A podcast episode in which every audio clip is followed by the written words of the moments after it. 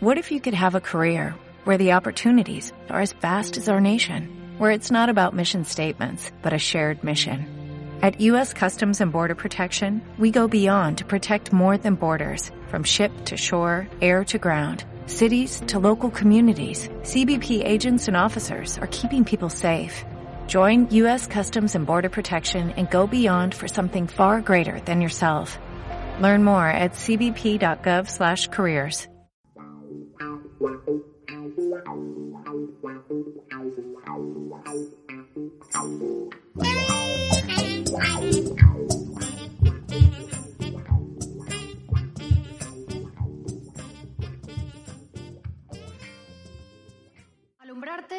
linterna en el bolso para encontrar las llaves del coche. Saber en un momento preciso ese nombre de ese actor o esa actriz de esa película que tanto te gusta y que no te acuerdas.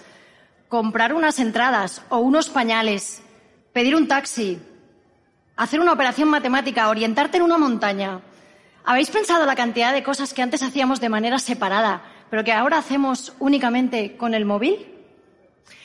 Algunos de nosotros hemos vivido una transición tecnológica, igual que vivimos el paso del VHS al DVD y después al Blu-ray y ahora a Netflix. Pero ¿y los niños y los adolescentes?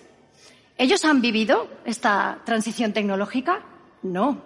Ellos creen que la vida es digital, creen que el mundo es digital y por eso les llamamos nativos digitales. Los nativos digitales no existen, porque si ellos son nativos digitales por mover las pantallas con los dedos desde que son pequeños, los monos y sus crías también son nativos digitales, ¿no? La avalancha tecnológica que estamos sufriendo ocurre tan rápido que no somos capaces de asumirlo como adultos. Nos abruma la velocidad a la que está ocurriendo todo. Sin embargo, pensamos que como ellos son nativos digitales, esto no les ocurre. Pero estamos muy equivocados. Que no hayan vivido la transición tecnológica no quiere decir que sean expertos en el uso de la tecnología.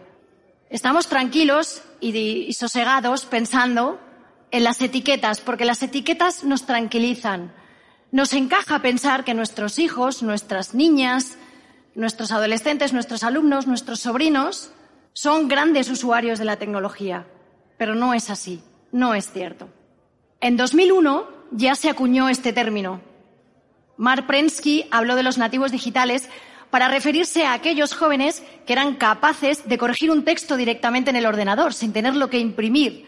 Lo que no contaba Mark Prensky es que este término se desvirtuaría de tal manera que ahora todos aquellos nacidos en la era Google y posterior son nativos digitales y además vienen de serie con superpoderes digitales. Nada más lejos de la realidad. ¿Habéis pensado que cuando son pequeños les explicamos las normas básicas de seguridad vial? ¿Que les explicamos que no pueden salir a la calle sin mirar a los lados? ¿Que no pueden hablar con desconocidos por la calle? Sin embargo, ¿no les estamos explicando lo más básico del uso de Internet, del uso de la tecnología? No se la explicamos porque como padres no lo sabemos, no sabemos cómo manejarla, son todo dudas, hay muchísimas cuestiones que no controlamos cuando hablamos de tecnología. Sería mucho más fácil mirar para otro lado y decir, bueno, como son nativos digitales, pues no hace falta que les ayude. Pero no, no podemos dejarles solos, no podemos permitir que estén más conectados que nunca, pero más solos que nunca. Vale, la teoría está clara. Voy a asumir que me compráis que los nativos digitales no existen. Pero seguro que en la cabeza de padres y madres ahora mismo está pululando la pregunta, la cuestión, porque tenéis una gran presión social, tenéis una gran presión de vuestros hijos, porque os están pidiendo un móvil propio, porque quieren tener un móvil, y no tenéis la respuesta a la pregunta, ¿cuál es la edad indicada y apropiada para que le dé un móvil propio a mi hijo o a mi hija? Pues hay varias opciones. La primera opción es, cuanto más tarde, mejor. Un ex ingeniero de Google llamado Tristan Harris, ex ingeniero, dice que la tecnología está diseñada para ser adictiva.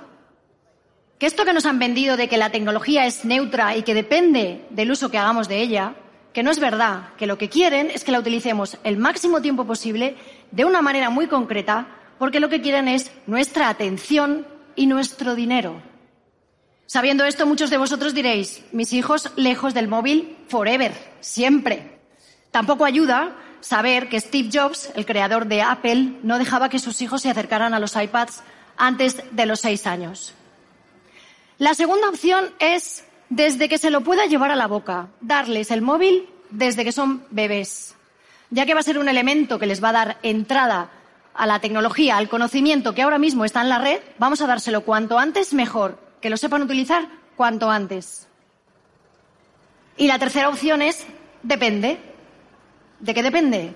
Pues de la madurez del niño y de lo que os vayáis a involucrar como padres o como madres.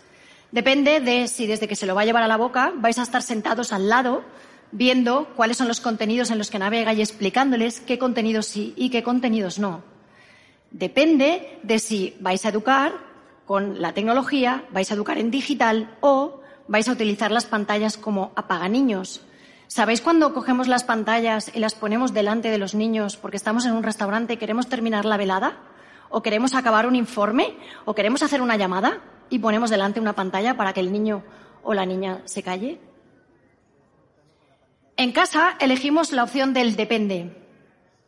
Valoramos la madurez de nuestros hijos y elegimos esta opción no porque sea la mejor ni porque sea la correcta, sino porque también pensábamos que no nos imaginábamos a nuestros hijos cargando cada día con un listín telefónico, una enciclopedia, una linterna, un televisor, un teléfono.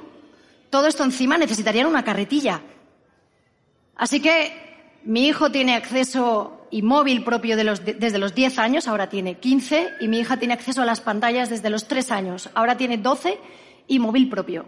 He visto innumerables horas de vídeos de caballos en YouTube con mi hija explicando todas las dudas que se le planteaban y he supervisado la cuenta de Twitter de mi hijo desde que tenía 11 años, que es cuando la abrió.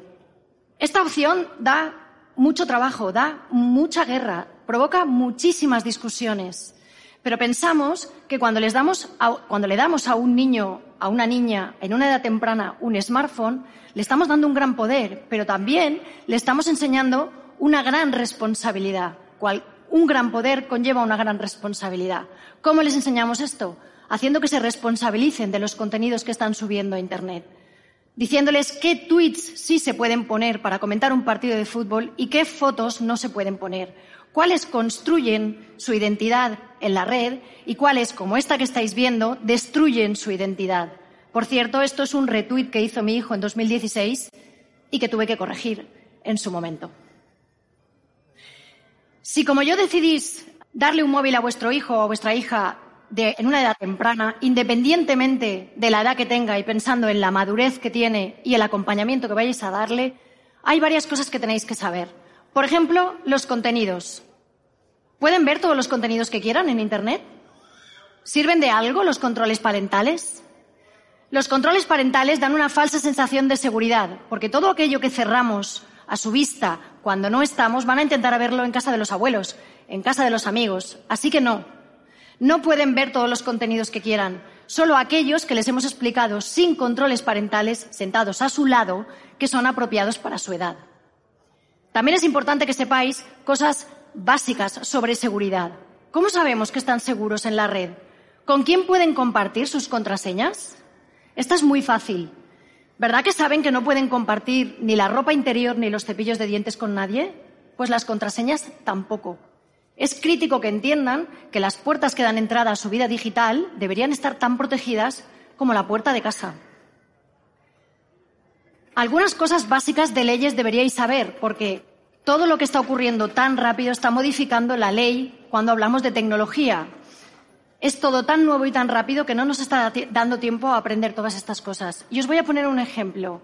Cualquier niño menor de 14 años que suba una foto a Internet, a cualquier plataforma, con otro menor y no tenga la autorización de los padres de ese menor, se está saltando la ley.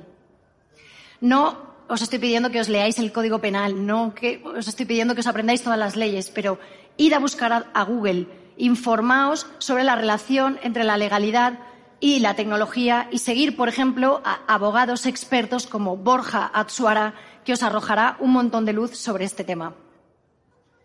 También es interesante que sepáis cosas sobre reputación. ¿Puede un tuit desafortunado o una foto en una posición comprometida comprometer su futuro? Desde luego que sí. Os cuento un caso muy sonado. Sergi Guardiola era un jugador del Alcorcón en 2015. Lo fichó el Barça B y su fichaje duró ocho horas. Se descubrieron unos tuits que había escrito en 2013 metiéndose con Cataluña y con el Barça. Automáticamente le rescindieron el contrato. Él borró los tuits, él protegió su cuenta, pero nunca tuvo oportunidad de jugar en el Barça. Sí, los tuits, las fotos y el contenido que suben a Internet puede fastidiarles el futuro laboral, sea futbolista o sea cualquier otra profesión. Y la última es alrededor de la privacidad. Los datos personales que dan para bajarse una aplicación al móvil, para darse de alta en un servicio que quieren jugar en una plataforma online, para bajarse emojis, para lo que sea, no son conscientes de la cantidad de información personal que están compartiendo. Cuando voy a darles una charla al instituto y les explico que cuando hacen una foto y la mandan desde su teléfono al teléfono de otro, que esa fotografía pasa por unos servidores y que no es tan privada como ellos creen, entran literalmente en pánico. No saben cómo funciona. Las empresas de tecnología llevan años campando a sus anchas, recogiendo datos de todas las interacciones que hacemos en Internet. Sí, nos espían, saben todo de nosotros. Pueden hacer un perfil psicológico nuestro, pueden influenciarnos para votar a un partido político por encima de otro, pueden incluso hacer que queramos comprar un producto por encima de otro. Y además, la privacidad no existe. Desde el momento en el que cada menos de cinco minutos nos estamos conectando a nuestro teléfono para chequear si tenemos un email, si tenemos un WhatsApp, si tenemos un like, cuando nosotros estamos chequeando nuestro teléfono, lo que hacemos es pedirle información a las antenas que tenemos alrededor y para pedir esa información estamos enviando información nuestra. ¿Quiénes somos? ¿Cuál es nuestro dispositivo? Incluso qué tipo de información estamos compartiendo. ¿Y qué podemos hacer para mejorar nuestra privacidad y la de nuestros niños y nuestras niñas y adolescentes? Primero, leernos la política de términos y condiciones de todo lo que nos bajamos al móvil. Quizás no sabéis que hacen falta tres días completos con sus noches sin levantar la vista de la pantalla para leernos todo lo que nos hemos bajado al móvil sin rechistar. Y segundo, concienciar a nuestras niñas, a nuestras adolescentes, a nuestros hijos, a nuestros sobrinos, a nuestros alumnos, de a quién le están dando los datos y que piensen para qué los pueden necesitar. Os planteo un reto. Cuando se quieran bajar una aplicación al móvil, que pregunten, que investiguen, que se cuestionen. ¿Qué negocio hay detrás? ¿Para qué quieren los datos de registro? ¿Cómo gana dinero esta empresa? Es muy importante que les ayudemos a entender que los datos que den ahora pueden cambiar su futuro. En definitiva, los nativos digitales no existen. Que hayan nacido en una edad eh, en una era tecnológica como esta no les da superpoderes y necesitan acompañamiento digital igual que lo necesitaron para aprender a cruzar la calle. Si vuestro hijo o vuestra hija ya os está pidiendo un móvil y la presión empieza a ser insoportable, sabed que entre la opción de lo más tarde posible y cuanto antes se puede valorar dárselo dependiendo de la madurez que tenga el niño y del acompañamiento que vayáis a ser capaces de darle. Que vayan ganando autonomía digital progresiva depende de vosotros. Hay muchas cosas en el mundo digital que como educadores hemos de saber, seamos madres, abuelos, tías, sobrinos o profesores. Y entre ellas está la selección de contenidos que es crítica para su salud intelectual, la legalidad para no meterse en líos, la seguridad para que no les den las contraseñas a cualquiera y la reputación que les puede truncar el futuro. Y la más importante de todas empezar a concienciar a nuestras niñas y a nuestros adolescentes, a nuestras alumnas, a nuestros sobrinos sobre la privacidad. Nosotros hemos tenido nuestra transición tecnológica, los adultos. Nuestros hijos, nuestros sobrinos, nuestras adolescentes tendrán la suya, que será hacia el control de su privacidad han de pasar de ser meros usuarios digitales a convertirse en ciudadanos digitales con plenos derechos sobre sus datos personales. Muchas gracias.